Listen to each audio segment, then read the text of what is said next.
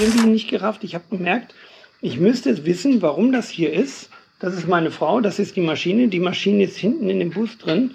Warum? Warum stehen da so viele junge Marokkaner um uns rum? Äh, wo sind wir hier eigentlich? Pegaso Podcast. Expeditionen mit den Ohren. Auf pegasoreise.de. Hallo, hier meldet sich der Pegaso Podcast mit seiner 68. Ausgabe nach einer langen, langen Sommerpause. Sind wir wieder da? Claudio und Sonja.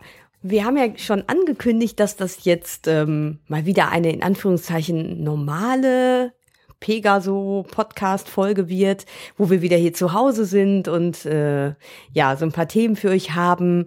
Wir sind wieder zurück aus Sumatra mittlerweile schon, ich glaube, einen Monat oder? Ja, wir sind schon einen Monat in Deutschland. Ja.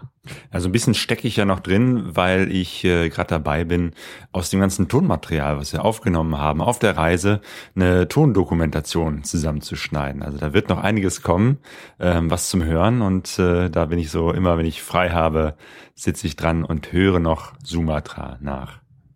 Erzähl doch mal, was du jetzt so genau machst. Hm, ich glaube, ich erzähle das am besten nach dem Interview, ähm, weil wir haben heute ein Interview mit Rainer und Birgit, die auf zwei Motorrädern durch Afrika gefahren sind. Ähm, genau, dann werden wir noch was zu Sumatra erzählen und was auf jeden Fall noch erwähnt werden muss, dass wir uns sehen können. Und zwar am Freitag, den 3. Oktober, sind wir auf der Motorradmesse Intermod in Köln. Das heißt, wenn ihr da auch seid, ähm, können wir uns persönlich treffen. Wir werden dort an diesem Traveler Meeting Point sein, Halle 10.1. Das ist irgendwie von der von der Zeitschrift äh, Motorradabenteuer äh, so ein Ort, da wird's äh, kleine Dia-Vorträge geben, die irgendwie so um das Thema Motorradreisen gehen. Und da kann man eben halt auch mit Reisenden ins Gespräch kommen. Und wir werden da von 16 bis 18 Uhr sein und da könnt ihr auch mit uns sprechen. Ähm, dann würde ich sagen, fangen wir an mit dem Interview mit äh, Birgit und Rainer. Und ähm, wir fangen musikalisch an, denn die beiden haben einen besonderen Titel für ihre Homepage äh, und für ihre Reise. Äh, das nennt sich Bamble on Tour.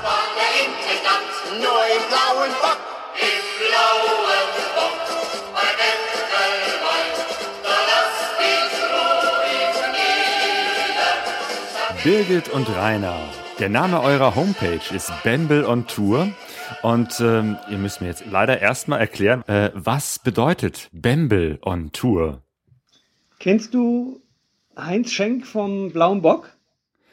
Äh, da ist irgendwas mit, mit, mit Volksmusik und irgendeine Sendung in den 70er Jahren oder so. Beim Appleboy, da lassen wir uns nieder. Also das war das Grauen, wenn meine, unsere Eltern diese Sendung am Samstag war es, glaube ich, immer angemacht haben, nachmittags und man konnte nichts anderes sehen. Ja. Aha.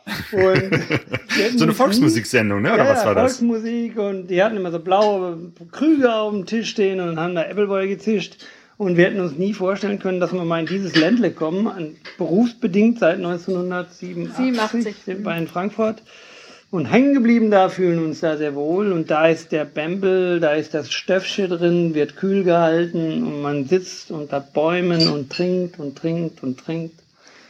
Es geht einem gut dabei. Und so kann man auch diese Musik dann aushalten. Ja, und das ist typisch für unsere Gegend hier, für Frankfurt. Und von daher ist der Bembel mit uns auf Tour gegangen. Genau. Der Bem also Bembel ist so ein, so ein, ähm, so ein Weinkrug. Apfelweinkrug, ja. Apfelweinkrug, so, ja, genau. Ist ja auch euer Logo, ne? Irgendwie ein, ein Rad und da drin so ein Apfelweinkrug, ein Bembel, äh, mit der Welt drauf. Genau. Man kann ja noch mit, Afrika, mit Afrika drauf. Ihr habt ein Jahr Zeit gehabt und seid einmal ganz durch Afrika gereist auf zwei Mopeds und seid gerade auf dem Rückweg. Ihr seid schon in Europa, richtig? Mhm. Ja. Leider. Inzwischen sind wir wieder in Deutschland. Seit fast 48 Stunden. 48 Stunden, ja. ja. Aber noch nicht zu Hause. Nein. Nein, nein, nein, so schnell geht das nicht. Wir fahren noch nicht nach Hause. Wir müssen erst noch mal ein bisschen gucken, äh, ob wir uns noch irgendwo aufhalten können, um das nach Hause kommen noch ein bisschen auszuzögern.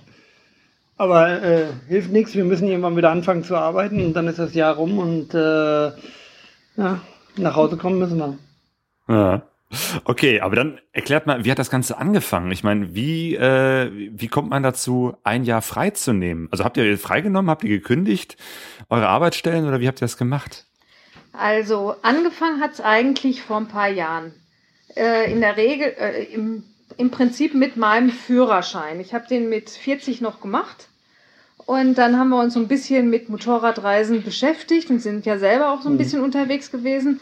Und dann haben wir eine, ein Video von Mc- McGregor und äh, Charlie Borman ge, ähm, gesehen. Und da haben wir irgendwie gedacht, oh, das, das, Long way around. ja, das wäre irgendwie, das könnten wir uns auch vorstellen. Und dann kommt eins zum anderen. Und dann haben wir ähm, gesagt, okay, wir setzen jetzt ein Datum. Und dann ist irgendwann mal Afrika entstanden. Und ähm, der Rainer, der hatte anderthalb Jahre bevor wir losgestartet sind, hat er sein Okay von seinem Arbeitgeber bekommen, ein Jahr Auszeit zu nehmen. Mhm. Und ich habe ein halbes Jahr vorher meinen Arbeitgeber äh, bekannt gegeben, dass wir das vorhaben. Und ähm, er meinte dann nur, wenn er, äh, wie er ohne mich zurechtkäme. Meinte ich, das weiß ich nicht, aber wenn es nicht ginge, würde ich kündigen. Und dann hat er gesagt, nee, das geht nicht. Er will mich wieder haben und er stellt mich frei für ein Jahr. Also wir haben wirklich gesagt, das war, wir wollten auf irgendwann mal haben wir uns entschlossen, wir wollen mal ein Jahr Auszeit haben, wir wollen mal die Möglichkeit haben, solange wir noch relativ jung sind, sage ich mal so, relativ, äh, unterwegs zu sein und es einfach auszuprobieren und so weit zu fahren, wie wir kommen. Und wenn wir nicht weit kommen, dann kehren wir um und wenn es gut geht, fahren wir weiter so ungefähr. Und mit der Einstellung sind wir losgefahren und hatten ein Grobziel, dass wir gesagt haben, wir fahren rund um Afrika sind völlige Afrika-Newbies, aber haben gesagt, wir kommen halt so weit, wie wir kommen. Und alle Schwierigkeiten sind dafür da, überwunden zu werden. Und einfach. Ne? Ja, Ja. haben wir ja auch hingekriegt. Genau, hat ja geklappt. Wie habt ihr das Ganze geplant? Habt ihr schon irgendwie eine, eine grobe Route gehabt? Ähm, ja. Also bis Ghana, ja. Also vielleicht Genau. sollte man noch mal kurz vorher ausholen. Unsere ursprüngliche Tour war eigentlich geplant in die Mongolei. Und ja, ja, genau. Wir wollten in die Mongolei. Oh, da, da habt ihr euch aber irgendwie verfahren. Habt ihr den falschen Abzweig genommen oder was? Ja, das Dumme ist, wir konnten erst im Oktober losfahren und wollten dann nicht noch ein halbes Jahr später losfahren. Und Mongolei im Oktober ist ganz schlecht. Ja. Und dann haben wir einen Blick auf unsere Weltkarte geworfen, die wir an der Wand hängen haben und haben gesagt, wo können wir denn hinfahren, wenn wir im Oktober losfahren? Da haben wir dann gesagt, können wir doch einfach Richtung Süden fahren, weil im Süden ist es warm. Und so kamen wir zu Afrika. Und haben uns danach ein bisschen mit Afrika beschäftigt, Reiseberichte gelesen und so weiter. Viele haben uns für bescheuert gehalten, dass wir das gemacht haben, von wegen Kriege, Krankheiten. Afrika äh, ist nicht äh, kalkulierbar und ist viel, zu gefährlich. und- Die Straßen sind desolat, die Leute unfreundlich, ihr werdet überfallen, eure Kisten gehen kaputt, was macht ihr dann? Ihr werdet krank, was macht ihr dann? Ihr kriegt kein Visa, was macht ihr dann? Also lauter solche Fragen kamen da. Aber wir haben gesagt, wir fahren immer nur so weit, wie wir kommen. Genau. Und, ähm, und unser erstes großes Ziel war ja Ghana, weil wir da die Kinder erwartet haben zu Weihnachten. Genau, mit denen wollten wir Weihnachten feiern in Ghana. Genau. Das war dann sehr, sehr spannend, weil in Marokko hat äh, ihre Maschine ja das Wasserproblem gehabt. Also eigentlich verschiedene Wasserprobleme, aber wird ein bisschen zu lang führen. In Marokko haben wir dann mitten im Atlasgebirge, äh, hat ihre äh, Karre gekocht. Es kam aus dem Überlauf, kam sprudelnd das heiße Wa- Wasser rausgeschäumt auf dem, äh, auf dem Boden und da ging gar nichts mehr. Und äh, ja, was, Mitten im Nirgendwo. das war wi- wirklich mitten im Nirgendwo auf so einer Nebenstraße. Ich habe dann so einen Wagen angehalten, da war ein Berber drin, der hat äh, kein Wort Französisch gesprochen, nur Berberisch, kein Wort Englisch und andere haben dann irgendwie übersetzt und der hat sich bereit erklärt, die Maschine ins nächste, in die nächste Stadt zu fahren. Es wurde dann inzwischen dunkel und so und dann hat er wie, äh, haben wir die Kisten hinten zwischen Eierkartons und Säcken voller Socken gesteckt und Also das das eine Motorrad, Birgits Motorrad. ja, ja, Birgits Motorrad. Und äh, weil wir konnten ja nicht mehr fahren. Die hat alle fünf Kilometer hat die einen Liter Wasser rausgeschossen. Ja? Oh. Und äh, da ging gar nichts mehr. Und ja, und da ist dann so eine Geschichte gewesen. Soll ich kurz erzählen oder was? Ja, genau. Jetzt erzähl mal genauer. Was ist da passiert? Oh je, je. Ja, äh, müssen wir zusammen erzählen, weil da sind äh, es wurde dunkel und im Dunkeln soll man im Marokko ja, äh, oder in ganz Afrika ja nicht fahren, ist ja klar. Also der Typ fuhr dann los, es wurde dunkel und die Straße war so mehr so eine schottrige, Schlagloch übersäumte Ja, Asphaltpiste, die Serp- über Serpentinen da hin und her ging. Es wurde richtig dunkel. Ich musste zusehen, dass ich da hinterher blieb mit meiner Maschine, weil die X-Challenge, die wir haben, hat ein beschissenes Licht. Na, und auf einmal buckt der Kerl im Dunkeln von der Piste ab auf irgendeinen Feldweg und in dem Auto saß meine Frau. Ja? Und ich dachte nur, was macht der gerade? Es war wirklich komplett dunkel, stockfinster und er biegt ab und fährt über so einen Weg mit lauter kindskopfgroßen Steinen da. Und ich habe nur gedacht, ey, hallo, du hast Offroad-Training gemacht, du musst da irgendwie hinterher, ja. Und äh, wollte sie halt nicht alleine lassen mit dem Typ. Und äh, ja, ja, du hast ja Ihr konntet ihr auch nicht verständigen, ne? Weil vorne im Führerhaus äh, war er und Birgit und du hinten äh, blieb ja nichts anderes übrig. Ne? Ich wusste ja selber nicht, wo es da hinging. Und äh, ich habe den nur erschrocken angeguckt und der hat mich nur angegrinst und gelacht. Und ich dachte, oh Gott, was macht er jetzt mit mir hier? Und dann hielt er auf so eine riesen Scheune zu mit zwei großen Türen.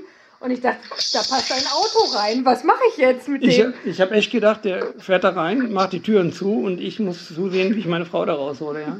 Ich, Nee, es ging dann eigentlich nur darum, dass er dann die Eierkartons ausgepackt hat und ausgeladen hat. Das war irgendwie so ein Zwischenlager. genau, die Socken blieben drin.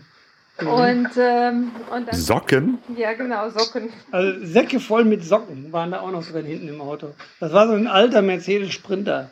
Ja, Es war halt so ein Händler, ja. ein Berber, der gehandelt hat. Genau. Und dann sind wir wieder zurück und der Rainer hinter uns her. Stockdunkel, wirklich völlig dunkel. Und jetzt musst du weiter erzählen. Ja, und dann fuhr der da diesen Feldweg irgendwie wieder zurück und da war so eine kleine Kuhle, wo er so ein bisschen mit Schwung durchgefahren ist. Und ich dachte, ja gut, packe ich auch. Und in dem Moment bleibt mein Vorderrad in dieser Kuhle hängen. Und äh, es war wirklich, äh, wegen der Dunkelheit kann man überhaupt, merkt man wirklich nicht, wenn man fällt. Und ich bin dann zur Seite weggekippt und da war ein Schlag auf den Helm, ich sage immer wie Muhammad Ali. Ja, als wenn er mich voll ausgenockt hätte. Äh, dann kam Birgit an. Birgit hatte irgendwie mitgekriegt, dass ich da wohl Probleme hatte, hat mir dann geholfen, die Karre, die Karre hochzuheben, hat gefragt, ob ich fahren kann. Und ich sagte, ja, ja, ist okay, alles klar und so, ja. Und dann bin ich hinter dem Typ wieder 20 Meter weitergefahren.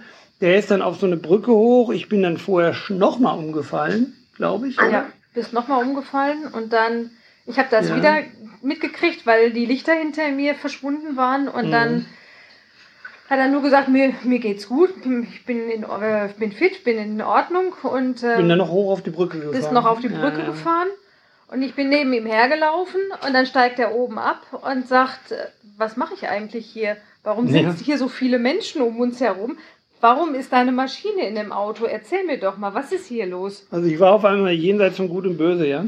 Ich guckte, ich guckte wirklich alles so an und sagte, ich habe es irgendwie nicht gerafft. Ich habe gemerkt, ich müsste wissen, warum das hier ist. Das ist meine Frau, das ist die Maschine. Die Maschine ist hinten in dem Bus drin. Warum? Warum stehen da so viele junge Marokkaner um uns rum? Äh, wo sind wir hier eigentlich? Ja, Und ich habe dann nur Panik geschoben und habe gedacht, Ja, ja. er macht mir Angst. es war inzwischen, glaube ich, irgendwas zwischen 9 und 10 Uhr abends, nachts. ja, und ähm, habe dann aber mit, hab dann mitgekriegt, er kann auf gar keinen Fall mehr Motorrad fahren. Wir müssen tauschen. Das Mhm. heißt also, er musste vorne im Auto äh, mitfahren und ich habe sein Motorrad dann bewegt. Ja, und genau. äh, das war der Adrenalinstoß, der war schon auf einem recht hohen Level. Muss ich Ja, und sagen. da merkten wir beide, dass ich wohl irgendeine Gehirnerschütterung hatte. Ja. Und äh, wirklich nicht mehr fahren konnte. Das ging halt, wäre überhaupt nicht mehr gegangen. Wir konnten auch nirgendwo da bleiben, weil da war nichts, wo man bleiben kann. Und äh, unsere einzige Hoffnung war dieser nicht äh, französisch sprechende Berber, der da inzwischen auch schon die Panik geschoben hat, weil er merkte, dass mit mir was nicht stimmte. ja. Und dann hat er uns aber wirklich die ganze Nacht über durchgefahren, hat zwischendurch Rast noch gehalten, weil er irgendwas äh, essen wollte und ist dann ruhig durchgefahren bis nach Tenerife runter und äh, hat uns dann zu so einem Hotel gebracht, wo wir dann ausgeladen haben. Da war es inzwischen so halb zwei, zwei Uhr nachts. Birgit ist die ganze Zeit wirklich mit meiner Maschine, die ist viel höher als ihre Maschine, äh, hinterher gegurkt. Also hat sie echt gepackt. Und es war so schweinskalt und ich habe tierisch gefroren. Ja, und die nächsten Tage haben wir dann versucht, die Maschine zu reparieren und Was war denn jetzt mit deinem Kopf? Mal- Ja, ich hatte eine Gehirnerschütterung, eine richtig fette Gehirnerschütterung anscheinend. Oder eine leichte. Eine leichte eine war's leicht, eigentlich. leichte Gehirnerschütterung. Ich habe dann am nächsten Tag noch äh, Kopfschmerzen gehabt und sowas. Hab die nächsten Tage ausgeruht, viel geschlafen. Nebenbei haben wir versucht, die Maschine fertig zu machen äh, und zu reparieren, überhaupt mal eine Schadenfeststellung zu machen. Dabei, das darf ich jetzt auch öffentlich sagen, habe ich auch mal BMW angerufen. Ja? Ja. äh, BMW in Frankfurt, äh, in München, den Service Center. Und habe BMW gesagt, da wusste ich inzwischen, worum es geht. Ich brauchte den kleinen Kühlerdeckel oben nur von dem Kühler. Der hat den Druck zu früh rausgelassen. Habe ich BMW in München Service äh, angerufen und habe gesagt, liebe BMW, ich habe eine X-Challenge, könnt ihr mir, mir so einen Deckel besorgen? Und BMW München hat nur gesagt, Servicetelefon, wir beliefern nur die lokalen Händler. Dann haben wir, habe ich gesagt, der lokale Händler ist aber 400 Kilometer entfernt in Marrakesch. Das äh, sagte er, das täte ihm fürchterlich leid, aber ich möge doch bitte nach Marrakesch gehen und dort den Deckel bestellen. Dann würden sie den Deckel nach Marrakesch, Marrakesch liefern. Also er ist überhaupt nicht auf mich eingegangen, dieser BMW-Servicemann, und äh, hat mich zu Weißglut getrieben. Und im Endeffekt, BMW hat uns überhaupt nicht geholfen in der Situation. Wir sind dann auf den ADAC zugetreten und hatten einen super Kontakt äh, mit der äh, Erika oder wie sie heißt, aus, äh, vom ADAC in Agadir. Die hat gesagt, es ist völlig egal, ob ihr ADAC-Mitglieder seid, ich helfe euch. Das heißt, ihr seid eigentlich gar nicht äh, ADAC-Mitglieder, aber sie haben euch trotzdem geholfen. Ja, ja, die haben, äh, das hat dann 90, Eu- äh, 90 Euro gekostet, Ja. der ganze Transport, aber wir hatten innerhalb von knapp etwas über einer Woche dieses schießelkleine Ersatzteil, diesen Deckel, den es in ganz Marokko nicht gab, den haben sie dann äh, uns zukommen lassen. Mit Überlandbussen, Transport und Dokumenttransport mit den Paketen und sonst irgendwie. Aber ADAC, ohne Scheiß, hat uns geholfen, BMW hat uns hängen lassen. Ja. Und das war so eine Erfahrung, wo wir gesagt haben, Nie wieder BMW. ich weiß nicht, ob das jemals hier veröffentlicht wird, Ist egal. aber äh, das hat uns wirklich geärgert. Nee, das ist eure konkrete Erfahrung. Ja, das war, das war wirklich. Also BMW Service Telefon in München. Ich hätte, ich hätte beinahe in den Hörer Ich hätte gekotzt. es auch kotzen können. Ja, und dann hatten wir das, dann hatten wir das Teil, konnten wir weiterfahren nach 14 Tagen. Wir waren 14 Tage da oder über 14 Tage in Teneriffa festgehangen. Haben uns aber den Mut nicht nehmen lassen und auch die Motivation nicht nehmen lassen, um weiterzufahren. Äh, und sind dann weitergefahren, erstmal Richtung Agadir und von Agadir dann äh, runter die Küste Richtung, Westsahara. äh, Richtung Westsahara. Ja. Und kurz vor der Westsahara fing die Maschine wieder an zu kochen. Und es ging gar Und- nichts mehr. Und das Wasser rauszuwerfen. ja, und Ja. dann haben wir gesagt, die muss zurück nach Das Agadir. Wir wussten, da gibt es eine Werkstatt, eine BMW-Werkstatt. Aber wir Und- standen wirklich, das, da- wir standen auf so einem, ja, auf so, auf so einem Betonplatz mit fünf Hütten drumherum. Das ist so ein Fernfahrertreffpunkt. Da gab es einen Kaffee, einen Reifenservice und noch einen Reifenservice und zwei Lagerhallen, also kleine Butzel. Da gab es sonst nichts. Ja, weit und breit konnte man gucken. Und da, bis dahin sind wir gekommen und waren wohl völlig verzweifelt.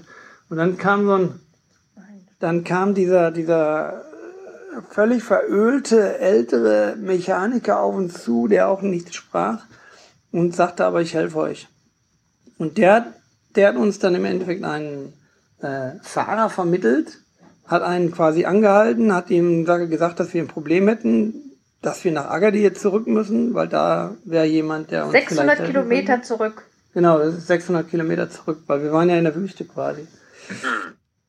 Ja, und dann hat der Fahrer gesagt, okay, gib mir schon mal Vorschuss, ich komme gleich wieder, ich muss noch was abladen. Äh, kam dann auch irgendwann nach zwei Stunden wieder, hat uns dann aufgeladen und äh, wir sind dann mitten in der Nacht mit dem losgefahren. Und dieser völlig bekiffte Fahrer, der sich dann zwischendurch dauernd die Joints reingezogen hat, hat dann uns äh, in einem Wahnsinnstempo über die über diese diese Strecke wieder zurückgebracht. Äh, wie, wie habt ihr es dann gemacht? Wieder einer äh, fährt hinterher oder wie habt ihr es dann gemacht? Nein, Nee, da, da haben wir dann beide Motorräder aufgeladen, weil ich gesagt habe, in der Nacht nochmal jemand hinterherfahren lassen, das Ja. machen wir nicht. Und das war auch gut so, weil wir erst am nächsten Tag mittags in Agadir angekommen sind. Und dann hätte derjenige, der hinterhergefahren ist, wirklich pausenlos fahren müssen. Und das wäre nicht gegangen. Deswegen haben wir beide dann hinten in den LKW verladen lassen. Das ist richtig frustig, wenn du die ganze Strecke wieder zurückfährst und siehst, ach, hier war ich doch, da war doch jenes. Du kannst die, du kennst die ganze Strecke, aber fährst sie wieder zurück, ja. Und dann 500, 600 Kilometer, das war echt, oh, ja. Aber in Agadir haben wir einen ganz netten äh, kleine Mini-Werkstatt gefunden, der dann äh, uns geholfen hat. Der hat dann Thermostat gewechselt. Was hat er eigentlich noch gemacht? Das war dann diese BMW-Werkstatt? Yeah, Ja, mehr oder weniger. so eine Garagenwerkstatt. Der hat äh, die Polizeimotorräder, die haben diese 650er äh, BMWs gefahren und die haben die repariert. Und deswegen konnte er äh, unsere auch ganz gut reparieren. Ja, aber das ist keine Werkstatt, wie man sich das vorstellt. Das war, Hinterhof. das war, ein, das war Garage. eine Garage. Eine Garage. Eine Doppelgarage, wo er zwei Angestellte hatte, die irgendwelche Roller repariert haben und er wuselte da auch rum und das Ganze ist ver, verölt. Das ist schwarz von den Auspuffen, das ist schwarz von, den, von dem Dreck, was sowieso da überall rumfliegt. Äh, aber der Mann war einfach äh, fit und, die wusste, haben- wie er uns helfen sollte. Die haben gute Arbeit gemacht. Ja. Ja. Und dann sind wir wieder von dort aus wieder die 600 Kilometer wieder Richtung Süden gefahren. Ja, Nochmal zwischendurch, wie ist das überhaupt mit, äh, mit der Verständigung gewesen? Ähm, weil dort ist, glaube ich, mit Englisch gar nichts zu machen. Sprecht ihr Französisch? Ah, oui, je parle français, mais un petit peu. Ah, immerhin. Lang ist es her. Ja, ja, das ist schon lang her. Das war, eine, das war ja nur der Start unserer Reise. Und da haben uns jetzt mal Freunde äh, auch gesagt, die haben gedacht, in dem Moment, wir würden abbrechen. Die haben gesagt, die erleben so viel Scheiße, das halten die nicht durch. Also da, da, da ist Schluss, Ende, Ende, Ende der Strecke. Ja? Und das war für uns nie die Frage. Wir, also jedes Problem, was wir gehabt haben, war einfach dafür da, gelöst zu werden. Und äh, dann standen wir an einem nächsten Punkt und haben dann äh, die nächste Frage geklärt. Und wir haben es immer zusammen gemacht. Das Ja. war nie so, dass einer das alleine gemacht hat. Ja. Und irgendwie äh, sind wir dann auch immer ganz gut durchgekommen. Und dann sind wir ja im, im Senegal. Senegal haben wir uns auch nicht so lange aufgehalten. Ähm, und dann weiter nach, äh, nach Senegal, Kamali. Mali. Genau, Senegal hatte ein bisschen Schwierigkeiten beim Zoll, ne? Ja, Ach, die Säcke. die, das sind Schweinebacken gewesen. Ja, da sind wir einfach abgezockt worden. Warum auch immer, keine Ahnung. Also wir sind erstmal sehr spät angekommen. Wir, war, wir waren um 4 Uhr dort. Das ist immer ganz schlecht, wenn man so spät beim Zoll ankommt, wenn er um 5 Uhr zumacht. Ja? Dann habe ich die Papiere abgegeben und dann hat er mal erst gar nichts gemacht und hat mir, dann, dann wurde es draußen dunkel. Wir hatten eigentlich keinen Bock im Dunkeln zu fahren. Wir wollten noch einen Campingplatz erreichen, wo Ersatzteile von mir äh, lagerten, die wir da hingeschickt hatten. Ja? Und äh, dann gab der uns das Carnet zurück, unausgefüllt, Carnet de Passage, und hat uns nur einen äh, Temporary Import Permit ausgestellt, hier, dieses TEP-Dokument. Und wir sollten für 72 Stunden und dann sollten wir in 72 Stunden das in Dakar abstempeln lassen. Das wäre aber niemals gegangen, weil wir mussten ja zu dem Campingplatz und das Zeug da abzuholen. Und es war einfach auch ratzfatz, ratzende, ratze dunkel. Aber die haben einfach nicht mehr gemacht und dann sind wir mit dem TEP weitergefahren, mit dem Temporary Import Permit. Irgendwann sind wir dann mit einem Fixer, also mit einem Helfer, ähm, über nächsten Tag wieder zur Grenze zu kommen, wieder zurückgefahren, weil der gesagt hat, ich helfe euch, dass ihr einen Stempel ins Carnet bekommt. Genau, das Carnet ist ja dieses äh, Papierprinzip, der Pass von euren Motorrädern ähm, und mit diesem Stempel dürft ihr dann länger bleiben. Genau, genau. Denn den hätten die uns auch geben müssen, aber die haben sich einfach verweigert. Ja, die Säcke. Und dann waren wir am Zoll wieder mit diesem Fixer, mit dem Helfer und dann sagte er uns, ja, oh, das kostet jetzt Geld. Und äh, ja, wie viel? Und im Endeffekt waren es dann mit der mit dem Geld, was er bekommen hat, äh, knapp über 200 Euro, die die abgezockt haben. Und du hast keine Chance, da was gegen zu machen. Ja, weil wenn du dann noch fährst und die Polizei fährt, äh, hält dich an und kontrolliert dich und du bist über die Zeit des, T- der 72 Stunden von dem Temporary Import Permit hinaus, dann kassiert die Polizei noch viel mehr. Ja? Also beißt du in den sauren Apfel und äh, dann haben wir die 220 Euro bezahlt insgesamt. Dann haben sie uns den Stempel reingemacht ins Carnet. Wohlgemerkt nur sieben Tage Verlängerung gegeben. Ja, ja. Das heißt also, wir waren dann nur sieben Tage im, Ja. im Senegal und Aber- sind dann eigentlich nur durchgefahren und Aber an alle, die für an, an, äh, die vielleicht mal planen, nach Afrika zu gehen. Das war die einzige Grenze in ganz Ja. Afrika, die uns diese, äh, diesen Ärger gemacht hat. Alle anderen Grenzen waren ein bisschen kompliziert, ein bisschen träge und so weiter, aber in der Regel sehr höfliche, sehr freundliche, Und sehr korrekt. sehr korrekte äh, Beamte, die manchmal nicht wissen, was sie machen müssen, aber ähm, die das aber, die aber trotzdem ihren Job machen. Also Senegal war wirklich äh, schwierig. Mhm. Äh, brauchtet ihr irgendwelche Sachen, die ihr vorher beantragt habt, wie Visa oder äh, irgendwelche Papiere, ähm, wo ihr euch schon in Deutschland drum kümmern müsstet? Oder sind das immer so Dinge, die man dann vor Ort an der Grenze äh, macht? Also im Vorfeld haben wir uns das Visa ähm, für den Senegal geholt in Berlin. Genau, und dann sind wir nach Berlin gefahren vorher. Und dann wollten Ghana das Ghanaische haben wir dann beantragt und wir wollten das Nigerische beantragen. Und äh, das Niger- Nigerianische. Nigerianische, genau. Und das haben sie abgelehnt, weil es ähm, hieß, es ist zu gefährlich äh, durchzureisen im Moment wegen Bukura Haram heißt es, glaube ich. Diese, diese religiöse Sekte, die äh, intern bekämpft werden sollte.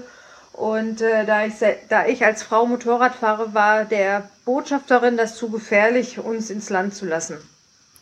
Das war natürlich richtig scheiße, ja. Also wir wussten ganz genau, wenn wir auf Tour gehen, ähm, wir kriegen die Visas, also unterwegs die anderen Visas in Mali und Burkina und so weiter haben wir alle an, der- an der Grenze bekommen. Das ist auch kein Problem. Man fährt an die Grenze zu, ähm, sagt, man möchte das Visa haben, bezahlt seine 20, 30, 40 Dollar, je nachdem wie teuer das ist und äh, dann kriegt man in der Regel das Visum. Ist kein Problem.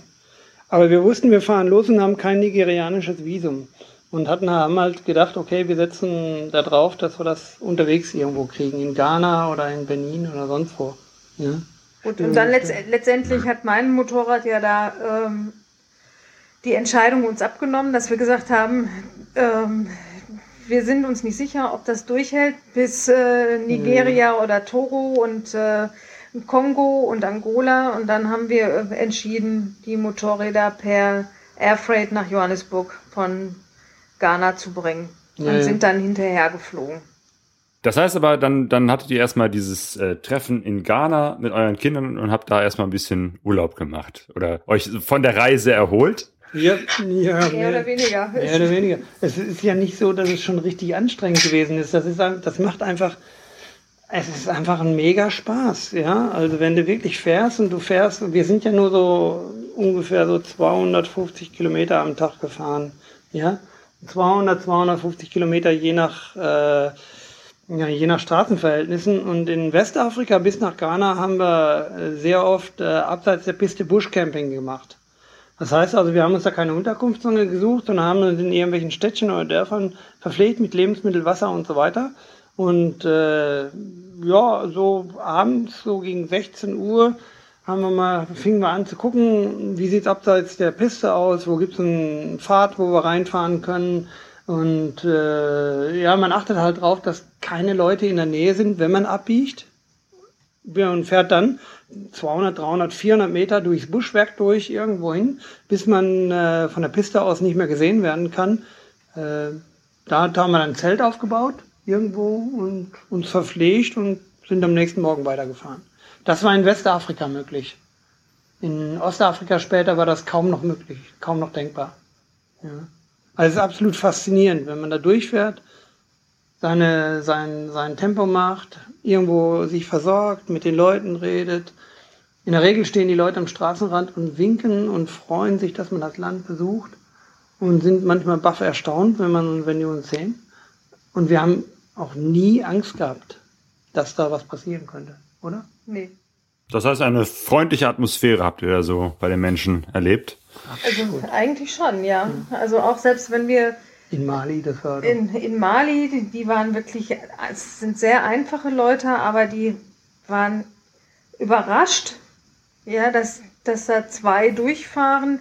Die haben wirklich, ja, ich, ich meine, letztendlich haben viele an der Straße ge- gestanden und gewunken, aber da haben wir uns noch mal vielleicht mehr gefreut, weil Mali ja auch in einer sehr schwierigen politischen Lage ja, die gewesen sind im ist. Bürgerkrieg gewesen, heute jetzt Genau. ja auch noch. Ja, ja. Ja. Und, äh, und dass dann trotzdem von außen Fremde reinkommen, um dieses Mhm. Land zu sehen, das hat sie, glaube ich, sehr gefreut. Ja, auch in Bamako waren wir ja dann, sind wir da in der, wie hieß da nochmal? Äh, Camel Camp, nee, Sleeping Camel. Sleeping Im Camel. Sleeping Camel sind wir da gewesen, in dem Overlander-Treff äh, und äh, sind von dort aus auch in die Stadt reingegangen und so. Absolut nette, freundliche Leute, nie Stress gehabt, äh, eher interessiert, was machen die hier, warum fahren die mit dem Motorrad hier rum, ja. Äh, können die sich gar nicht vorstellen, aus Deutschland, seid ihr verrückt, so weit zu fahren? Und das waren schon. Also Westafrika ist eine absolut faszinierende Gegend, um zu fahren. Wir haben auch gesagt, das müssen wir unbedingt nochmal machen. Gerade auch Mali konnte man den Norden Malis natürlich nicht besuchen. Äh, da wollen wir nochmal hin. Ja, Burkina genauso. Da Ja. waren wir irgendwie nur zwei Tage, aber das, was wir gesehen haben, das fand ich einfach reizvoll. Mhm. Und ähm, wenig Autos, wenig Verkehr, aber ganz viele Menschen, die zu Fuß unterwegs sind oder mit dem Fahrrad. Und Mhm. das hat mich schon auch echt fasziniert. Und von der Landschaft her ähm, sehr viel Savanne, aber und in ja, in ganz lieblichen Farben getaucht. Also es hat mich schon auch berührt, muss ich sagen. Mhm. Es war absolut faszinierend, als wir vom Senegal nach Mali reinfuhren und dann den ersten Baobabs begegnet. Wie, wie ist das mit den Straßen? Äh, ihr sagt 250 Kilometer habt ihr so am Tag geschafft. Ist das viel? Ist das wenig? Äh, gibt's da Asphalt? Wart ihr Offroad unterwegs? Ja, in Mali haben wir so eine Nebenstrecke genommen, nicht diese Hauptverkehrsader, weil da wirklich wahnsinniger Verkehr drauf war. Und äh, kamen an den Senegal, an den Fluss Senegal. Mit der Fähre haben wir rübergesetzt dort. Äh, Auf der Fährfahrt fragt mich irgend so ein Polizist, wo wir hinwollen. Und ich sage ihm das dann. Ähm, und dann hat er kurz mal eben die Fähre umdirigiert auf, das, auf, auf ein ganz anderes Ufer, wo wir gar nicht raus wollten eigentlich. Und sagt, hier müssen, hier müsst ihr entlang gehen. Äh, wenn er hier geradeaus kommt, fahrt, kommt dann ein Dorf und dann hinter dem Dorf rum und immer geradeaus und dann kommt ihr in die Stadt, wo ihr hin wollt. Äh, ja, wir haben gesagt, wir probieren das aus. Und dann sind wir von der Fähre los. Die Fähre hat abgelegt, es standen ein paar Kinder da und vor uns war auf einmal eine Tiefsandpiste. Ja, das war so geil. Und da denkst du wirklich, ey, hallo, scheiße, ich wollte keinen Sand fahren, jedenfalls nicht so einen Sand, ja. Hm, haben wir uns mal erst, ich glaube, du hast dich auf jeden Fall einmal auf die Fresse gelegt. Ich habe mich einmal gedreht, ja. Ausnahmsweise nur sie und nicht ich. und äh, dann haben wir neben der Tiefsandpiste aber solche, solche schmalen Trails gefunden, wo die mit ihren Fahrrädern und Mopeds und sonst was immer hier entlang fahren und den Sand vermeiden. Und den kleinen Pisten sind wir dann äh, sich windenderweise entlang dieser kleinen, dieser Tiefsandpisten äh, gefahren, mussten ja auch häufiger dann kreuzen äh, durch Dörfer durch, die, wo die Leute wahrscheinlich noch nie einen Weißen gesehen haben, vermute ich mal so ersch erschrocken waren, die als wir da durchtuckerten, bis wir dann wirklich zu diesem Städtchen kamen in Mali. Weil mitten in Mali. Also war das schon der richtige Weg und war genau richtig. Bloß in dem Städtchen hat, hat dann Birgits Wasser, äh, Maschine das Wasser rausgeschmissen. Und da fing das nächste, ging das nächste los. Ah, schon wieder eigentlich dasselbe Problem, ne? Ja, das, Oder ein, oder ein Folgeproblem. Ja. Das war halt, war halt schon blöd, weil wir sind beide nicht solche großen Reparaturkünstler und, und von daher haben wir dann wirklich gesagt, also ich kann es nicht reparieren alleine, nicht, ja, dann bleibt nicht. Und äh, dann haben wir wirklich geschaut, dass wir gesagt wir versuchen einen Schiffstransport zu machen.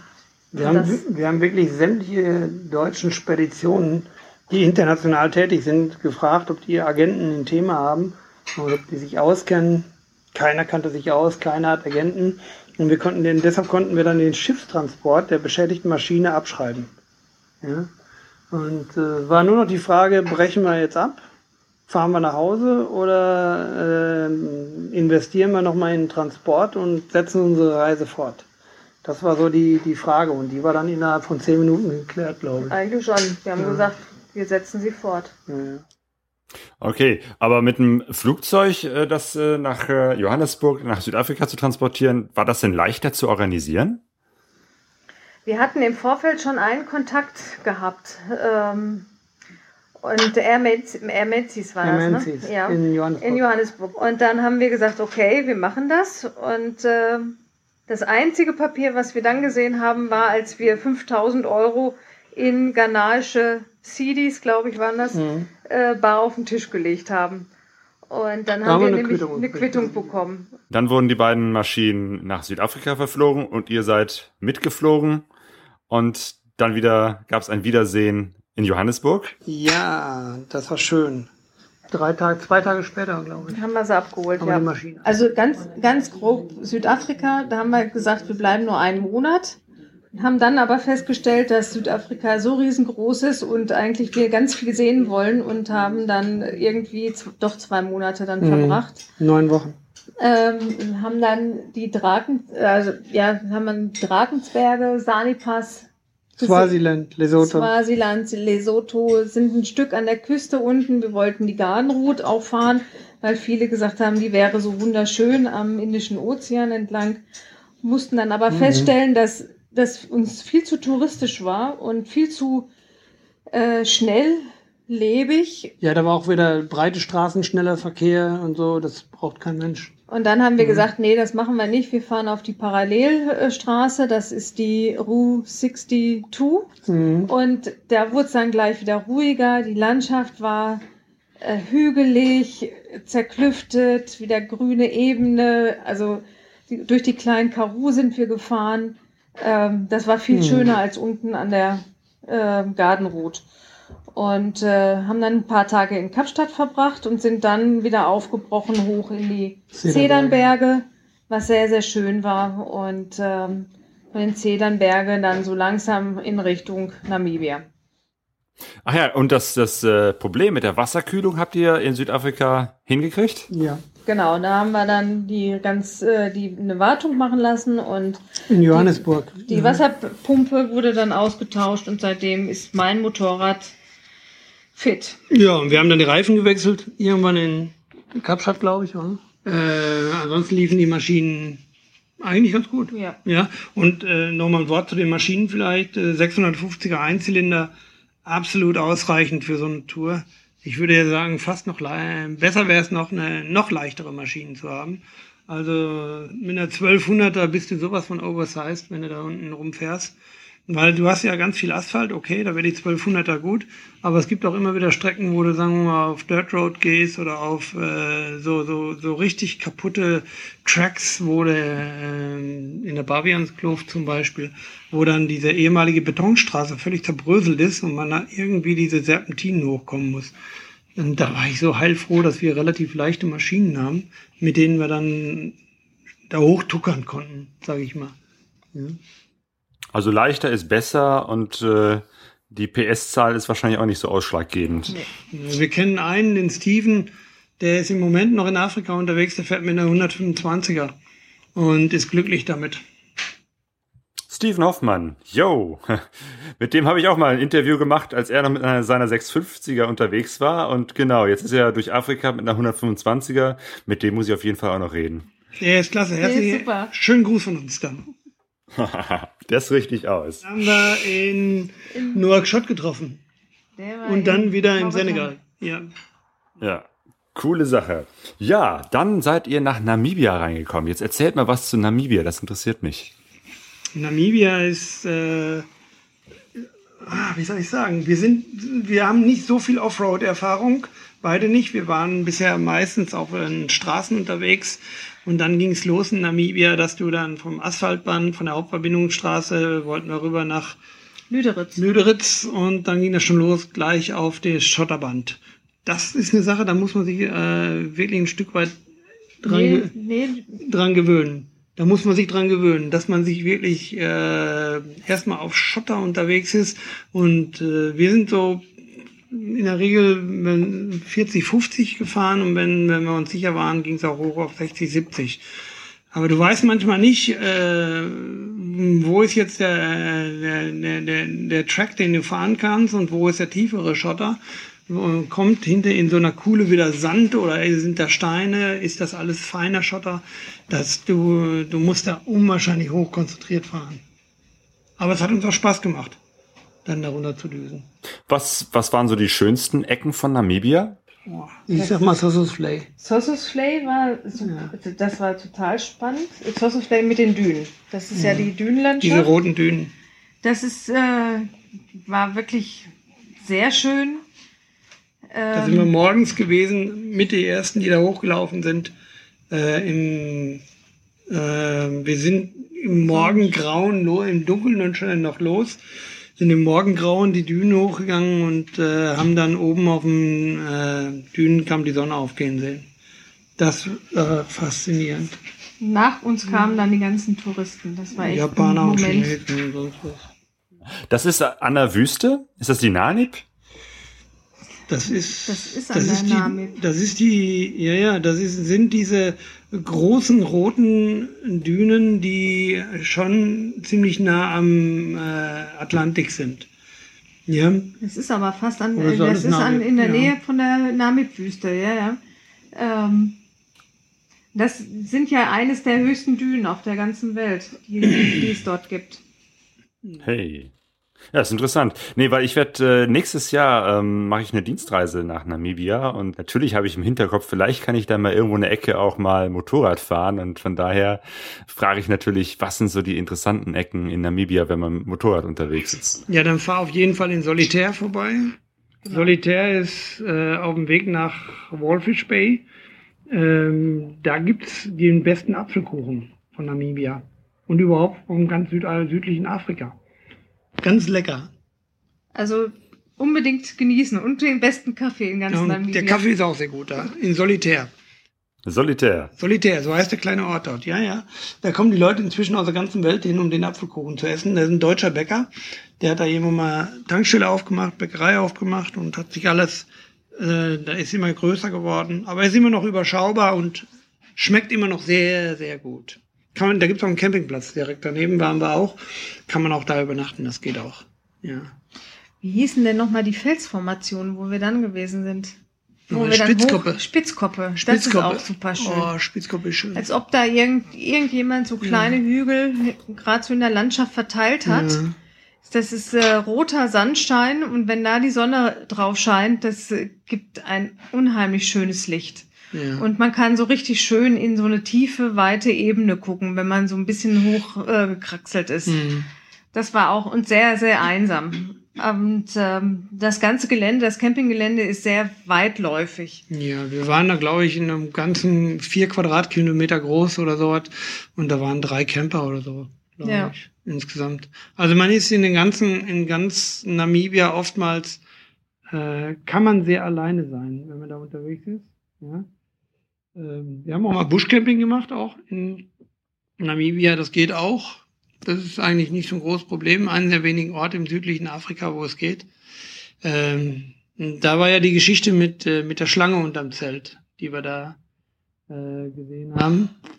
Ähm, Schlange unterm Zelt? Wir haben Buschcamping gemacht. Und äh, normalerweise packe ich irgendwie das Zelt erst zusammen und ziehe dann meine Stiefel an. Und in dem Fall habe ich, warum auch immer, meine Motorradstiefel erst angezogen.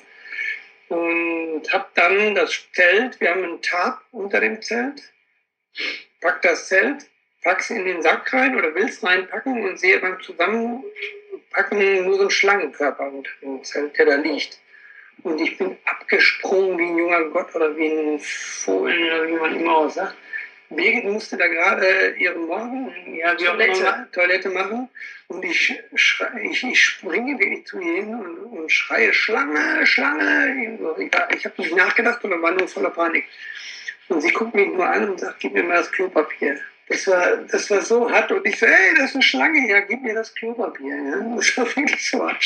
Und um das Klopapier zu holen, musste ich an der Schlange wieder vorbei. Habe ich aber dann ganz mutig gemacht, ja. Und dann haben wir vorsichtig das Außenzelt aufgehoben, um zu gucken, was da drunter liegt. Da lag da wirklich so eine geringelte Graue mit Zacken oben drauf. Wir wussten keine Ahnung, was das ist. Ne? Die ging auch nicht weg. Die blieb da liegen, zusammengerollt. Ich bin da nah ran mit dem Tele, habe schön Fotos gemacht, da war so ein Meter von der Schlange weg, bin, bin wieder weggegangen. Das ist so spannend. und dann habe ich das Tarp halt hochgenommen, weil die blöde Schlange nicht wegging und die Schlange weggetragen und ins Gebüsch äh, gleiten lassen. Ja, später haben wir gehört, das war eine Puffotter. Und äh, der. Eine der ja. äh, Schlangen, die es überhaupt gibt in Afrika. Ja, ja. Es war zwar noch ein Teenie, war nicht allzu groß. Äh, Gott sei Dank auch sehr träge in dem Morgen, äh, in dem kalten Morgenluft noch, aber da haben wir echt Glück gehabt. Oder ich vielmehr. Wie ist das? Ähm, in der Ecke spricht man ja auch Englisch. War das, äh, wie war das mit der Verständigung mit den Menschen und der Kontakt mit den Menschen? Das war eigentlich völlig easy. Du hast ähm, in Namibia nicht nur Englisch reden äh, können, sondern auch sehr viel Deutsch, weil Namibia zur deutschen Kolonie gehörte. Und äh, das sieht man auch noch an allen Ecken und Enden. Es gibt noch deutsche Straßennamen. Es gibt äh, das Hofbräuhaus in ähm, Swakopmund. Ähm, die, ja, die, die Deutsche Turnhalle. deutsche Turnhallen, also deutsche Alte Bezeichnungen Gebäude halt, ja.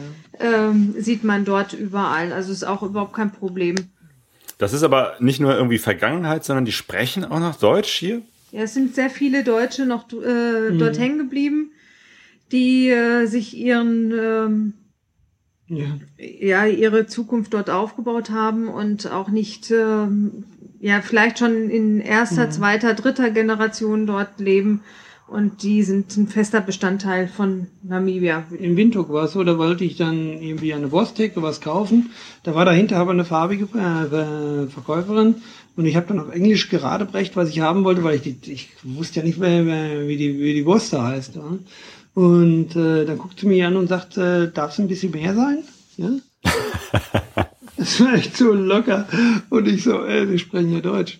Ja, ein bisschen. Ja, so. Und das war echt nichts weiß, einfach nur farbig, ja. Und war einfach nett.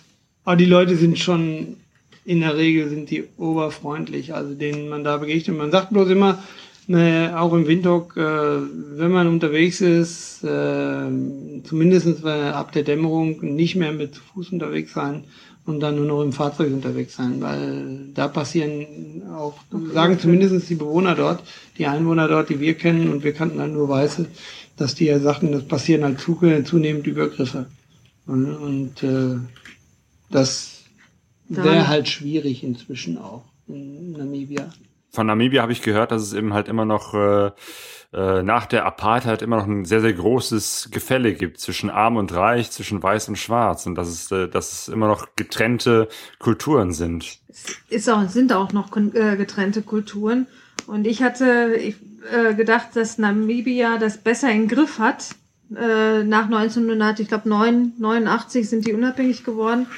Und ähm, es war zumindest eine große Hoffnung, dass die Integration beider Seiten ähm, ja besser, ähm, ja, wie soll man sagen, ähm, dass, dass sie das besser in den Griff gekriegt hätten oder besser vorantreiben.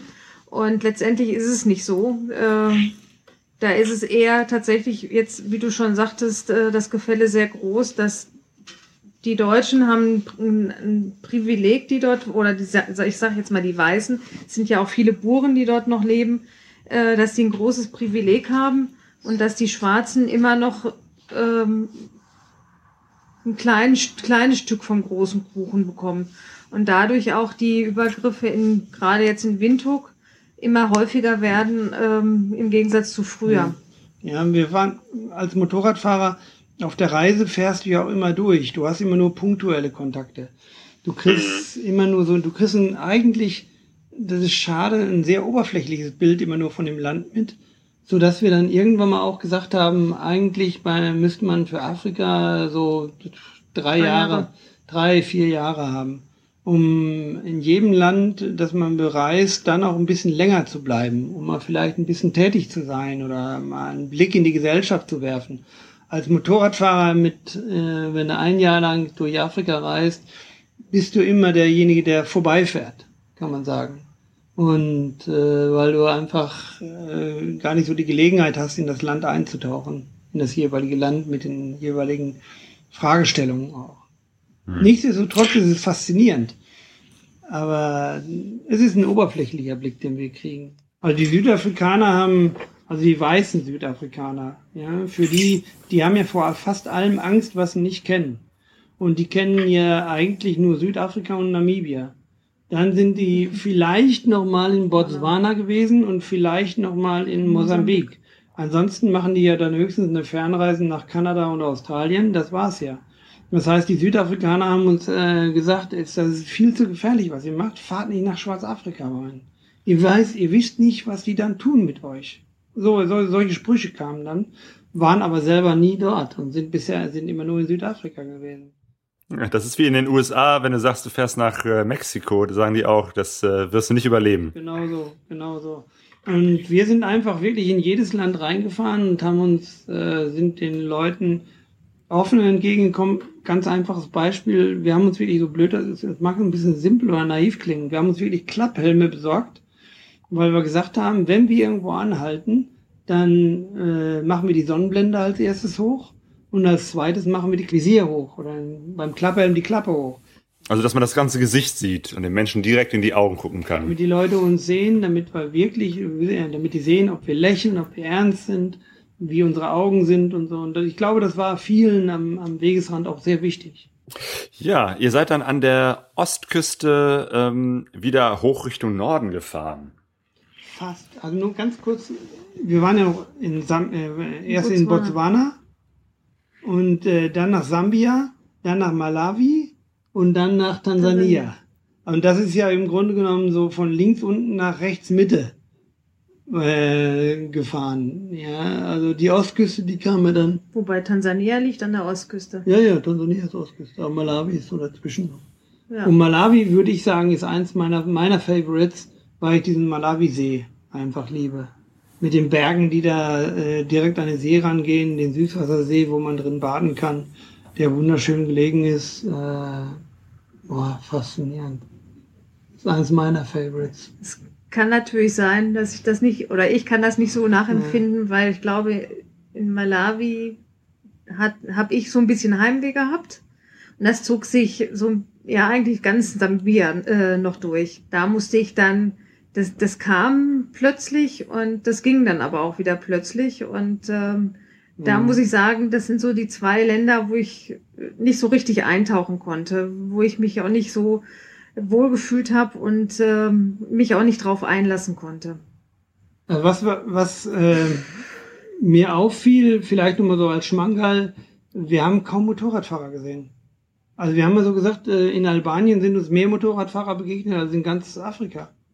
Insgesamt haben, wir haben so zusammengezählt, kommen wir vielleicht auf Begegnungen mit 20 Motorradfahrern, wenn es hochkommt. Eigentlich. In einem Jahr. In einem Jahr in ganz Afrika. Ja, also jetzt ziehe ich mal die ganzen Südafrikaner ab, die mal nach Namibia fahren für einen Kurzurlaub. Ja, aber so Overländer, was man so sich denkt, dass viele Leute so als Overländer unterwegs sind, äh, da sind uns begegnet äh, maximal 20 Leute. Ja, mehr waren es nicht. Und äh, das war, das fand ich schon erstaunlich, weil Afrika ist ein absolut faszinierendes Reiseland äh, und verdient es eigentlich auch, wirklich also auch äh, da unterwegs zu sein. Und die Leute, die wir dort, dort getroffen haben, äh, waren alle äh, auf unterschiedliche Art und Weise begeistert von dem, was sie erlebt haben und wie sie es auch erlebt haben. Das, äh, der Steven Hoffmann ist ja jetzt noch unterwegs. Jo, dann wart ihr in Ägypten und seid dann nach Israel übergesetzt, ne? Ja. Ja. Aber erst über den, über den Sinai. Über, wir mussten über den Sinai, ja, weil wir nicht die direkte Route von Kairo nach äh, Taba wählen konnten, weil die für Touristen gesperrt war. Das hat man uns nach, nach 70 Kilometer, die wir dann schon gefahren sind in die Richtung, ähm, hat man uns dann gesagt, äh, wir müssen jetzt umkehren und dann äh, Richtung Süd-Sinai fahren. Und Taba ist die Grenzstadt äh, zu äh, Eilat, also zu ähm, Israel. Genau, und dann mussten wir 700 Kilometer Umweg in Kauf nehmen, weil wir halt nicht quer fahren konnten. Die haben uns gesagt, die, diese Straße, die oben so quer über den Sinai führt, die wäre nur noch für Ägypter geöffnet, weil, der, weil die befürchten und haben dann auch so nachgemacht, so ratatatatat und so, ja, dass, dass man beschossen wird. Haben gesagt, es kommen Beduinen aus der Wüste, die äh, dann so kurzzeitige Lösegelderpressungen machen und sowas. Also die haben wirklich gesagt, sie hätten Angst um, äh, um die Touristen und Touristen dürften einfach nicht mehr durch. Und dann, das war richtig scheiße, weil ich wollte mit meiner äh, Kiste möglichst schnell nach Israel rein, wegen dem Wasserverlust. Und dann diese ganze Strecke noch den äh, Sinai. Sinai umfahren. Sinai war ja fast so warm wie der Sudan. In Sudan haben wir über 50 Grad gehabt, als wir da den äh, durch die Wüste gefahren sind. Irgendwas zwischen 50, 60 Grad oder sowas. Und dann hattest du, Rainer, plötzlich an deiner Maschine auch ein Wasserproblem. Ja, nach Ägypten schon. Das war so. Oder also im Prinzip das ist dasselbe wie an Birgits Motorrad. Ja, ja. ja. Ich, bei mir ist jetzt inzwischen auch so eine Dichtung, Wasserdichtung von der Wasserpumpe äh, ist undicht. Äh, verliert aber immer nur ein bisschen Wasser und ich habe mir halt die ganze Zeit gesagt, äh, ich fahre immer die nächsten 250 Kilometer, gucke nach, wie viel Wasser ich verliere und äh, wenn es repariert werden muss, dann muss ich es machen. Wenn es äh, wenn's, äh, geht, fahre ich zumindest bis Israel, weil in Israel haben die gute Werkstätten. In Israel habe ich gesagt, okay, wenn Israel noch geht, dann will ich bis nach Griechenland kommen, weil in Griechenland ist ein, gilt mein Auslandsschutzbrief. Und dann kann ich wenigstens bis zur Werkstatt geschleppt werden. Naja, und in Griechenland, als es dann immer noch ging, da haben wir es gesagt, jetzt nehmen wir es sportlich und fahren die ganze Strecke durch an der, äh, an der Küste entlang, an der kroatischen Küste entlang, über die, dann auch über die Alpen, weil wir gesagt haben, dann kommen wir einfach so weit, wie wir eben kommen. Und jetzt fängt sie langsam an und will ein bisschen mehr Wasser haben, glaube ich, die letzten zwei, drei Mal. Aber wir fahren morgen noch bei Turatec vorbei und danach geht's dann Richtung Frankfurt, also es sollte noch gehen jetzt. Ja, aber ich habe zwischendurch noch ein Kabelbrand gehabt und Platten. Platten. Was war noch? Da war noch Bremsen. Bremsen waren festgepackt. Ja, genau. Ich habe das Gefühl so von dem, was ich gelesen habe, dass jetzt gerade auf den letzten Metern in Europa äh, es nochmal richtig Ärger gibt oder die Maschine einfach nicht nach Hause will. Ja, das ist schon so. Also ich glaube auch wirklich, dass meine Maschine irgendwie so ein Wesen ist, was jetzt einfach sagt, entweder will ich absolute Ruhe und Pause haben, ein, der, entweder das, oder aber sie wollte eigentlich in Griechenland umkehren in Richtung Nepal. Und beinahe wären wir ja der Maschine auch gefolgt, aber. Leider ja. ruft die Pflicht dann doch. Ja, ja. Ja, aber, aber es klingt jetzt so, als ob ihr jetzt nicht sagt, das war's äh, und damit ist das Thema Motorradreisen beendet. Nee, unsere Pläne gehen weiter oder unsere Wünsche gehen weiter. Aber ich finde es eigentlich ganz gut, dass jetzt ein Break stattfindet, weil Afrika muss auch erstmal verarbeitet werden und es sind so viele ja. Fragen, die noch offen sind, die vielleicht auch gar nie beantwortet werden können, aber so die ganzen Erlebnisse, ähm, die müssen erstmal verdaut werden, bevor man sich wieder auf was Neues einlässt. Das vielleicht nur ein Punkt zu Afrika, das was uns äh, immer noch anhängt und nachhängt, ist die Begegnung mit diesen Menschen, die so fürchterlich arm sind. Und äh, das, also wir hatten ja sonst viele Reisen in Europa gemacht, da haben wir auch schon manche arme Leute gesehen, aber in Afrika begegnest du Menschen, die sind, äh, ja, die sind nicht arm, ähm, die haben einfach nichts und haben Hunger. Ja, und kommen auf dich zu und sagen, kannst du mir was zu essen geben? Und in Äthiopien zum Beispiel stehst du irgendwo, du fährst an der Straße entlang, du hast Hunger, weil du irgendwas gekauft hast. Und äh, mitten in der Pampa stellst du deine Maschine ab, um dann äh, ein bisschen was zu essen und garantiert fünf Minuten später steht einer neben dir und guckt dir zu. Und dann kommt aus der anderen Richtung einer und guckt auch zu. Und du kannst sicher sein, dass die Hunger haben. Die betteln nicht unbedingt äh, aggressiv, aber sie stehen einfach da und gucken dir zu. Ja? Und dann gibst du was ab, der ist total erfreut und dann kannst du dem anderen auch was geben und der dritte, der kommt, der kriegt nix. Weil du kannst nicht allen Leuten was geben. Und dieses wirklich, du kannst den Leuten nicht helfen, wenn du auch Not siehst. Äh, das ist und immer wieder dieses Not sehen und immer wieder sehen, dass es den Leuten äh, wirklich, wirklich schlecht geht und dass die auch keine Perspektive haben, daraus zu kommen. Und wir ziehen uns äh, unsere Touratec-Anzüge an, weil es äh, nass ist und dieser so ein Anzug kostet so viel wie die ganze Familie in 20 Jahren verdient. Das ist einfach etwas, was man einfach auch nicht verstehen kann und was uns sicherlich als Eindruck äh, noch was, sehr anhängt. Was sehr, sehr nachdenklich stimmt, ja. Ja, ja. ja. ja ich danke euch dann erstmal äh, soweit für euren Bericht. Wir haben ja jetzt einiges noch ausgelassen. Es gäbe noch sicherlich einiges mehr zu erzählen. Ich würde euch gerne noch mehr zu Israel fragen, aber man kann ja auf eurem Blog schauen. bambleontour.de.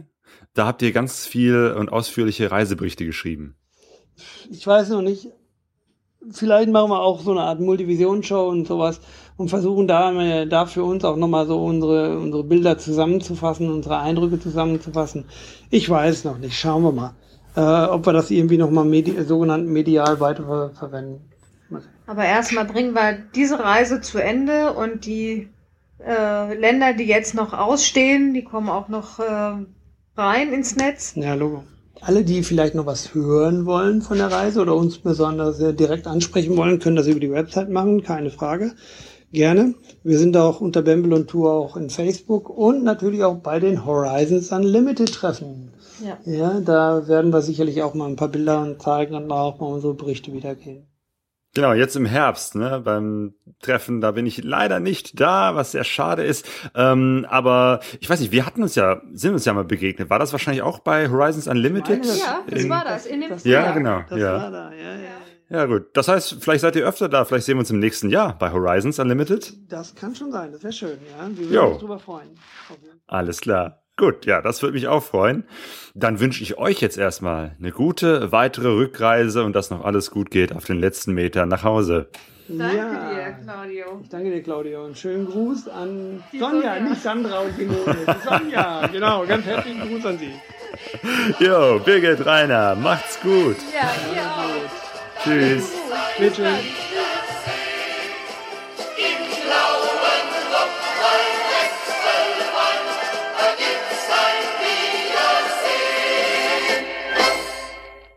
Interessant fand ich ja, dass die beiden gesagt haben, ähm, dass sie froh waren, dass sie mit nicht so ganz großen Motorrädern unterwegs waren, obwohl es waren ja auch 650er BMWs und dass sie durchaus hätten noch kleiner sein können und dabei noch den Steven Hoffmann erwähnten, der jetzt gerade mit einer 125er XT, Yamaha XT unterwegs ist, auch in Afrika.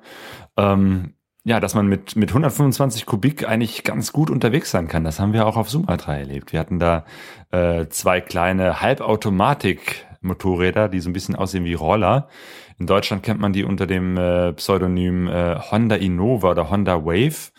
Und mit solchen Karren waren wir da unterwegs und das hat völlig ausgereicht. Das war genau die richtige Motorisierung für so ein Land und für so ähm, ja schlechte Straßen und so einen wilden Verkehr, wie man ihn äh, auf Sumatra trifft. Absolut. Also ich muss sagen, ähm, Aussehen und Leistung klaffen bei diesen kleinen Maschinen so total auseinander. Wenn man die zuerst sieht, dann denkt man so, bah, wie hässlich, verschwinde aus meinem Gesichtsfeld, weil die wirklich, ja, so kleine, ähm, ver plastikverkleidete Maschinchen sind. Aber ich war so ähm, zufrieden mit denen. Die haben alles mitgemacht. Die waren so genügsam. Die haben sich ähm, unasphaltierte Wege hochgewälzt, die sind über ähm, Holzbrücken gefahren, die ähm, haben alle Kurven mitgemacht. Also es, äh, also es, ich, ich fand, ich fand das echt klasse. Wir hatten jetzt überhaupt nicht irgendeine Panne oder so. Ähm, total unscheinbar, aber super genügsam und äh, super ausdauernd eigentlich. Klar, nur äh, man darf halt nicht mit denen auf eine Autobahn fahren, dann kriegt man eine Krise. Aber die gab es ja zum Glück auf Sumatra nicht. Ja, Ja, Supra. So hieß die, die eine Maschine auch. Supra Fit. ja, Sehr passender Name. absolut. Ja, apropos 125er, du hast ja äh, kurz vor der Reise deinen äh, Motorradführerschein gemacht. Ähm, wir haben gerade nochmal reingehört in ältere Folgen, das war ja lange Zeit ein Thema.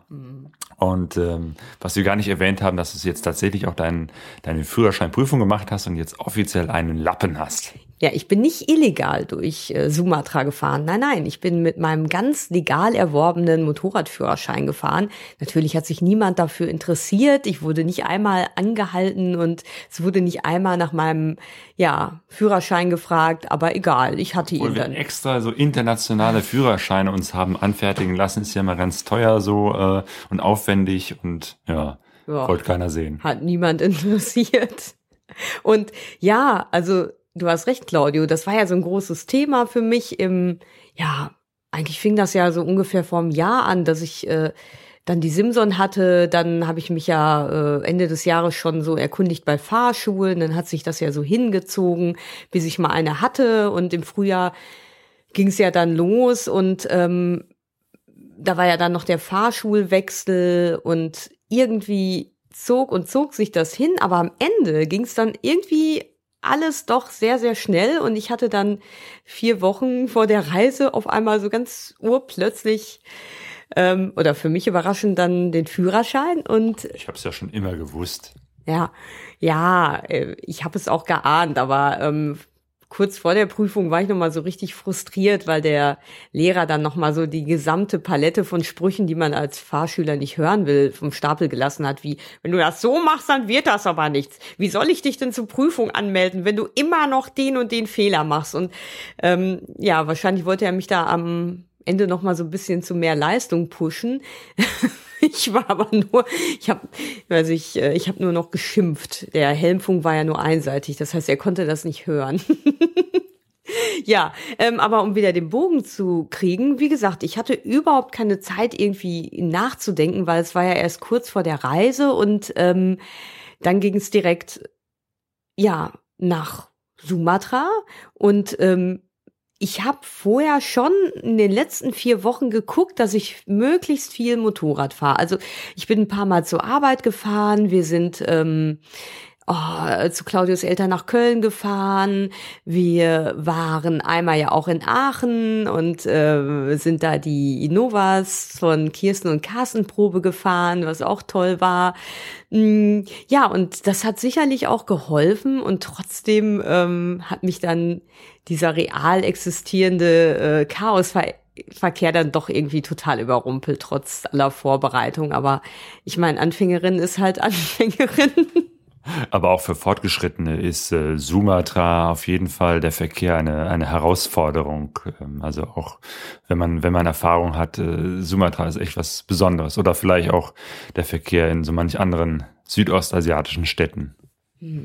Ich gehe au- auf jeden Fall aus dieser Reise ähm, gestärkt hervor und mit ganz vielen Erfahrungen. Klar, es war wirklich am Anfang der Sprung ins kalte Wasser und man könnte sagen, wieso hast du dir als äh, ähm, Fahranfängerin das aufgehalst? Und ähm, sicherlich gab es auch viele Situationen, wo ich dachte, nee, das ist jetzt zu heftig für mich ähm, und ich will nicht mehr, ich höre jetzt auf, das ist lebensgefährlich. Aber auf der anderen Seite war da doch irgendwie diese Neugierde und äh, sportliche Herausforderung. und ähm, ich muss sagen, dass mir so ähm, leichtes Offroad-Fahren, also wenn es nicht mit Matsche, Sand ist oder ganz heftigen Steigungen ähm, und Gefällen, also das hat mir sogar Spaß gemacht, muss ich sagen. Jo, dann schauen wir doch einfach mal, wo es uns äh, in der nächsten Zukunft hinführt. Ähm, mit welchen Motorrädern, zu welchen Zielen, zu welchem Gelände. schauen wir mal. Ja, was nicht so schön war, als wir zurückgekehrt sind hier nach Deutschland, ist festzustellen, dass das äh, große Treffen der ähm, Motorradreiseszene plötzlich wegbrechen. Nämlich zum einen das MRT ist ausgefallen in diesem Jahr, ähm, allerdings nur einmal, das soll im nächsten Jahr wieder stattfinden. Äh, was aber für immer wegfallen soll, ist die Karawane. Die Gruppe, die in Duisburg regelmäßig immer im Winter ähm, Dia-Shows und äh, Reisereportagen präsentiert haben und im Laufe der Jahre, das, die gab es jetzt über 20 Jahre, äh, immer noch so Zusatzgeschichten gemacht haben, noch viel Kunst und Kultur, Ausstellungen, Konzerte, Workshops gemacht haben, alles so um das äh, Thema Interkulturelles und Reisen. Und ja, die haben jetzt gesagt, so, wir machen Schluss, das war's. Was extrem schade ist, weil es wirklich viele Menschen zusammengebracht hat, die ähm, ja Interesse an Reisen haben. Es war ein richtiger Szenetreff. Es war im Prinzip wie so ein kleines MRT. Man fuhr mal eben nach Duisburg, hat da ganz, ganz viele Leute getroffen, hat einen tollen Dia-Vortrag gesehen und konnte dann am Abend wieder zurückfahren. Ähm, wir haben uns da auch inspirieren lassen äh, vor, ich weiß gar nicht, wie viele Jahren das war, vor acht Jahren. Also das erste Mal waren wir da, da ging es überhaupt nicht um Motorradfahren und wir, wir waren noch weit davon entfernt, Motorrad zu fahren. Und zwar war das ein Vortrag, im Kolibri wurde der angekündigt, ähm, mit der Ente durch Afrika oder so. Also was ganz anderes, aber ähm, ich weiß noch, da waren wir da und ähm, kannten ja die ganzen Leute nicht, aber es war schon dieser ja, diese Atmosphäre da, diese besondere Wohnzimmeratmosphäre, die immer da war, weil es war ja jetzt nie so riesig, wie viele Leute mögen in den Raum gepasst haben, in diesen Vortragsraum. Ja, um die 100. Ja, genau. Also es war immer schön überschaubar und ähm, ja, ne, dieses Team um Peter, Angela, Axel und ähm, Bruno und der Heinz, die das organisiert haben, ja, die haben wir da kennengelernt, aber auch ganz viele andere, die Dune Hoppers und Sophie und Erik und ähm, ja, die Kaltinis haben wir da auch immer wieder gesehen oder Kirsten und Carsten. Also ich muss echt sagen, mich hat das jetzt so in eine verfrühte Winterdepression geschickt und ich dachte so, nee, das kann nicht sein, die Karawane darf nicht sterben. Ja, also wir haben ganz, ganz viele äh, Interviews und auch Folgen vom Pegasus Podcast dort aufgenommen. Also da könnt ihr einfach mal in den alten Folgen ein bisschen äh, reinhören, da werdet ihr merken, so äh, was für eine Atmosphäre und was für Leute da so waren. Und es war wirklich ein Szenetreff. Wir konnten da am Ende gar nicht mehr durchgehen, ohne ganz viele Leute zu treffen, Hände zu schütteln, äh, Schultern zu klopfen. Also das mhm war toll. Und irgendwie habe ich das Gefühl, dass das kann jetzt nicht einfach alles gewesen sein. Man kann jetzt nicht einfach sagen, das war's und mhm. äh, also irgendwas muss da noch kommen. Also sei es, dass die Karawane entweder anders weitergeht oder dass man was Neues erfindet, ähm, was daran anschließt weil es war einfach ein toller, toller Treffpunkt und es waren tolle Vorträge und, und tolle Menschen, die da zusammengekommen sind. Und ich glaube, viele von den Menschen, beziehungsweise von vielen, habe ich auch schon gehört, dass sie gesagt haben, das geht uns genauso. Wir wollen da, äh, wir wollen uns wieder treffen, wir wollen weitermachen, weil das war ja auch total erfolgreich. Es war ja bis zum Schluss immer äh, knapp mit den Karten, oft war es ausverkauft, es gab manchmal Zusatztermine. Es war jetzt nicht so, dass es sozusagen ähm, langsam weniger wurde, sondern es, es war bis zum Schluss voller Erfolg immer. Genau. Aber die ganze Arbeit wurde natürlich von dem Team äh, ehrenamtlich gestemmt und wahrscheinlich war da einfach dann mal der Punkt erreicht, wo sie gesagt haben, so das reicht jetzt, ne? Hm, kann ich mir gut vorstellen, weil das wurde ja von denen, ja, das haben die ja alles nebenher gemacht, ne? Mhm. Ja, genau, das ist ja immer so die Sache. So kommerziell kann man eine ganze Menge stemmen, wenn man so, so das Geld hat und das Team und, und sagt so, hier, äh, macht mal. Und wenn da jemand nicht will, dann stellt man jemand anderes ein. Mhm. Äh, aber in dem Moment, wo es ehrenamtlich ist, und das war auch, glaube ich, die Sache beim MRT, beim Motorradreisetreffen in Gieboldehausen, das macht ja hauptsächlich so der Ralf, und mit denen haben wir uns auch mal unterhalten, und der sagte, ja, der Gasthof, in dem immer die, also auf dessen Gelände dieses Reisetreffen stattfand und der die Bewirtung gemacht hat und äh, wo vor allem der Saal war, wo die Dias äh, gezeigt wurden. Ja, der Wirt ist weg, der äh, Saal ist leer, also das ganze Gasthaus äh, sucht einen neuen Pächter und da kannst du halt auch nicht eben äh, ehrenamtlich da mal kurz den ganzen Gasthof mal wieder in Betrieb setzen für ein Wochenende. Ähm, und du kannst auch nicht mal eben nebenher äh, so ein Riesentreffen wie dieses mal woanders stattfinden lassen. Das, das äh, kann man als Profi kann man das machen, als Eventmanager, äh, aber ehrenamtlich äh, ist das doch irgendwie so ein zu viel, zu groß. Und deswegen hoffen wir, dass einfach im nächsten Jahr wieder ein neuer Wirt in diesem Gasthof in Gieboldehausen ist und das MRT wieder so stattfinden kann. Ähm, ja, Ralf ist auf jeden Fall dabei und die anderen Leute aus seinem Team und ich glaube, äh, an solchen Stellen wird nochmal deutlich, wie wichtig das ehrenamtliche Engagement ist von Leuten, die so viel stemmen und da so viel aufbauen mhm. und äh, dass die Szene eigentlich hauptsächlich von solchen Menschen lebt. Absolut. Und ja, mit der Karawane, ich hoffe doch irgendwie, dass, dass es irgendwie weitergeht. Ich weiß zwar nicht wie, aber ähm, ja, also ich muss sagen, es, ich finde, die Karawane war wirklich ein ja einzigartiges ähm, ja, Erlebnis und ähm, ja auch eine ganz besondere Organisation. Die war so ein Gegenpol zu den Sommertreffen, zu den Reisetreffen und war dann eben noch was ganz Eigenes mit ihrem kulturellen Bezug, wie du schon eben sagtest. Und ähm, ja, das wird ein langer, dunkler Winter. Aber es gibt ja noch ein paar Highlights, zumindest jetzt von der kommerziellen Seite. Auf die kann man sich immer verlassen.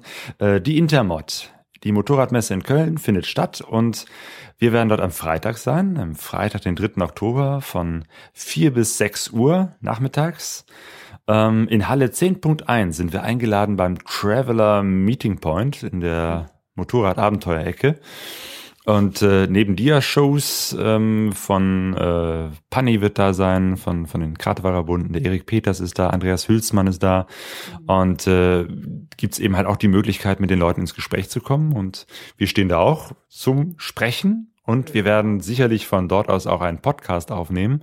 Also von daher, wenn ihr da seid in Köln, schaut mal vorbei, sagt Hallo, dann äh, ist es auch eine gute Möglichkeit, dass wir uns mal kennenlernen. Es ist mal äh, schön, auch mal Hörer äh, zu treffen und wenn ihr uns vielleicht Feedback gebt und sagt, wie findet ihr den Podcast? Habt ihr neue Ideen? Was könnten wir machen? Wen können wir noch interviewen oder welche Themen könnten wir noch besprechen? Also kommt einfach auf uns zu und sagt mal Hallo. Oder wenn ihr alte Bekannte seid, dann kommt doch vorbei, jetzt wo es die Karawane nicht mehr gibt. dann können wir doch wenigstens die Gelegenheit nutzen, um ein bisschen zu quatschen. Genau, das, das sowieso. Jede Gelegenheit nutzen, sich treffen und im Gespräch bleiben. Ja, also von daher sagen wir jetzt Tschüss, auf Wiederhören und äh, gute Reise. Gute Reise. Wir sind alle auf der Reise, alle auf der Suche, die Sehnsucht ist unser Motor. Wir kennen uns nicht. Pegasoreise.de